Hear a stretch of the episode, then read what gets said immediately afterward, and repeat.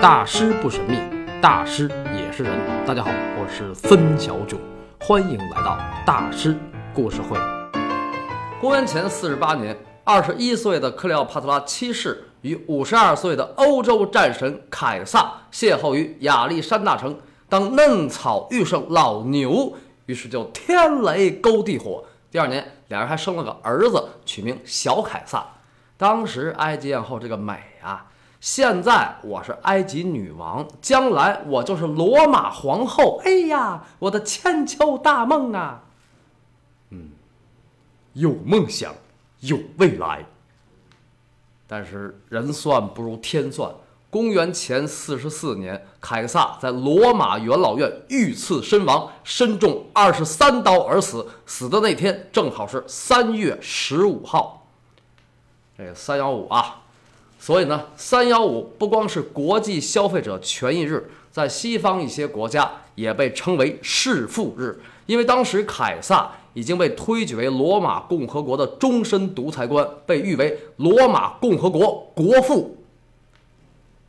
这个连国父都敢杀啊，真是胆大包天呐！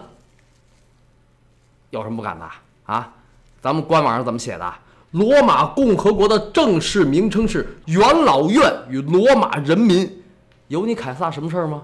啊，元老院是国家的最高权力机关，可是你凯撒仗着大军回朝，大权在握，甭管做啥都是一刀切。你改革农业税，向平民大献殷勤，那帮穷光蛋连选举权都没有，你去巴结他们？啊！你还乱发公民权，你让西西里岛的那帮土鳖也享有罗马公民权啊！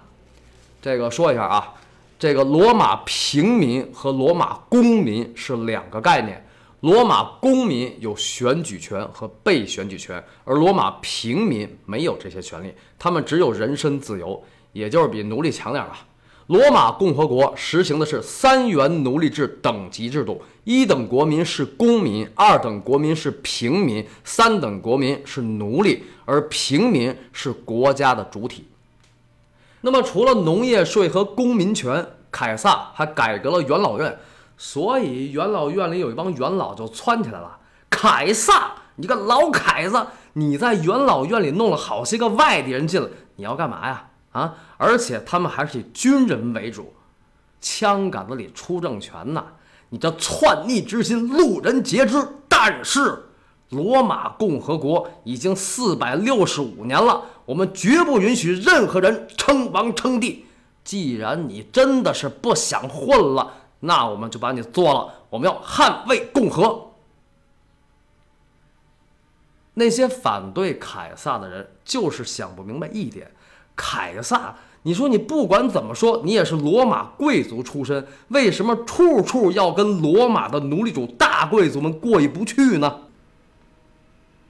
嗯，这也正是凯撒伟大的地方。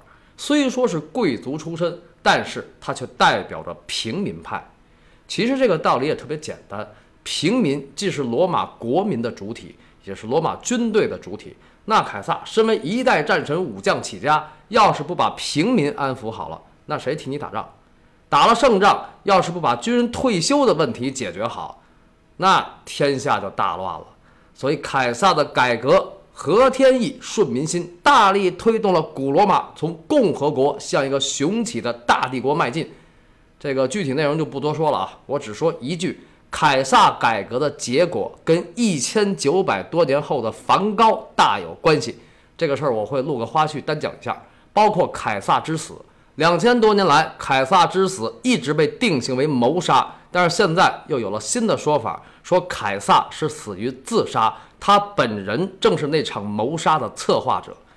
这个说法也很有道理，因为以凯撒当时的名望、实力还有个人能力。罗马城里谁要想算计他是不太可能的，呃，但是不管怎样，公元前四十四年三幺五那天，凯撒确实是死了，战神归位，万民悲痛，最痛的应该是埃及艳后了吧？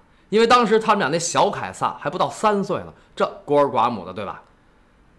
不过痛归痛，艳后伤心之余还得继续想辙呀。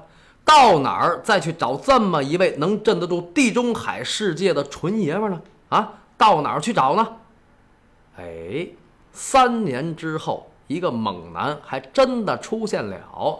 此人就是凯撒生前的得力助手，他的骑兵统帅，当时古罗马最勇猛的人，也是古罗马的后三头之一——马克·安东尼。公元前四十一年，安东尼巡视罗马的东方行省，到了一个地儿叫塔尔苏斯。这个地儿是现在土耳其南部的一个城市。安东尼为了筹集军饷，派人出使埃及。那克里奥帕特拉七世多精明的女人呐！啊，立刻把自己捯饬的跟维纳斯似的，而且走水路坐船去会一会这个男人。话说塔尔苏斯那边一堆人早就在岸边等候了，艳后驾到，观者如潮。安东尼老远一看。碧波之上，一条豪华楼船，镶金片数字帆，荡银桨缓缓而行。船舱之内，金线薄纱飘荡，纱帐之中，若隐若现一女神横卧于床，床边有童子侍立香扇轻摇。哎呀，这当真是锦城丝管日纷纷，半入江风半入云。此曲只应天上有人间能得几回闻。当时闻着这个香啊啊！此女只应天上有人间能得几回闻。它为什么这么香呢？它咋都这么香呢？精油，埃及艳后酷爱精油，船上抹的是丁香精油，纱帐里撒的是玫瑰精油和依兰精油。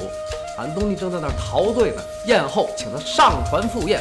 安东尼上得船来一看，哎呀，这真是我的菜呀，色香味俱全。哎呀，这还谈什么军饷呢？宴后说啥是啥。哎呀，我把这安东尼说的跟个色鬼似的啊。其实呢，比起后来的汉成帝刘骜，他还真不算。当然，安东尼跟埃及艳后一见钟情的时候，刘骜才十岁，那时候。他还是个人见人爱的好孩子呢。咱们再说埃及艳后，埃及艳后一生的两段情，如果说第一段跟老凯撒多少有点爱的不纯粹，那这回他跟安东尼可是动了真格的了啊。其实这俩人也合适，当时他二十八，安东尼四十二，男人四十一枝花啊。而且凯撒死后，要是说领兵打仗、攻城略地，那安东尼就是罗马最强的人。所以这英雄美人就一见钟情，烈火干柴了。他们俩后来一共生了三个孩子，长子叫亚历山大。你看这名儿啊，多么的千秋大业！哎，但是不管是亚历山大还是老凯撒的小凯撒，最后都被凯撒的法定继承人古罗马的另一个后三头之一屋大维所杀。然后屋大维自称埃及法老，这怎么回事呢？安东尼不是当时古罗马最勇猛的人吗？对于政治斗争来讲，最勇猛并不代表着最强。就屋大维那个脑子，能甩出安东尼和埃及艳后几条街，他是这俩人一生中最大的克星。尤其对于埃及艳后，屋大维使出了一个绝杀计，让这个无比骄傲的女人无法招架。什么绝杀计啊？屋大维给他找了个情敌。其实这事儿呢。还是怨安东尼，因为这哥们儿吧，不爱江山爱美人儿。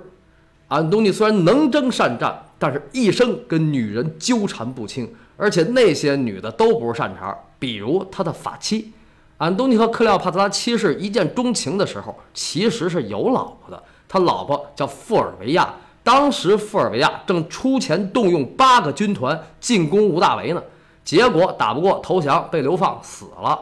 你说这？你没事招呗吴大维干嘛啊？凯撒的继承人，那是一般人能弄得了的吗？然后呢，安东尼在公元前四十年的夏天回到了意大利，那吴大维找着他，这个老安同志，咱们俩别互相掐，二虎相争必有一伤，让别人坐山观虎斗，这犯不上。要不咱们这么着吧，咱们俩攀个亲家，我们也不错，你觉得怎么样啊？其实按年龄算，乌德维比安东尼小着一辈儿呢。他比安东尼小二十岁，当时还不到二十三。那老安同志一想，和亲，嗯，有这么个大舅子也好，强强联手，高枕无忧，所以他就娶了吴德维他妹。有的资料说是他姐，反正不是姐就是妹。可是哪儿会高枕无忧啊？忧大发了。为什么呢？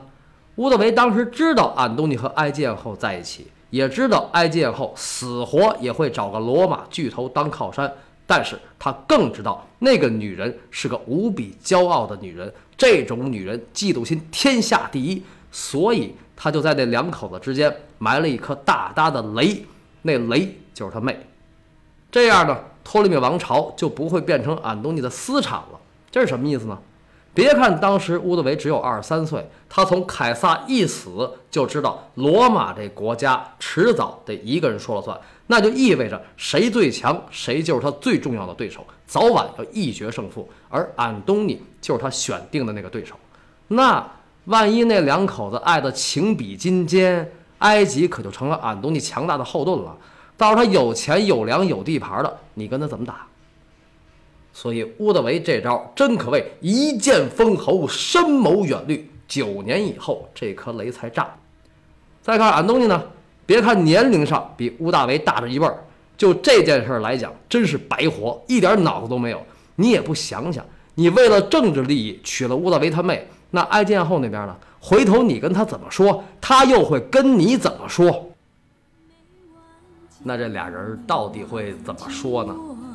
请继续收听本期的下集。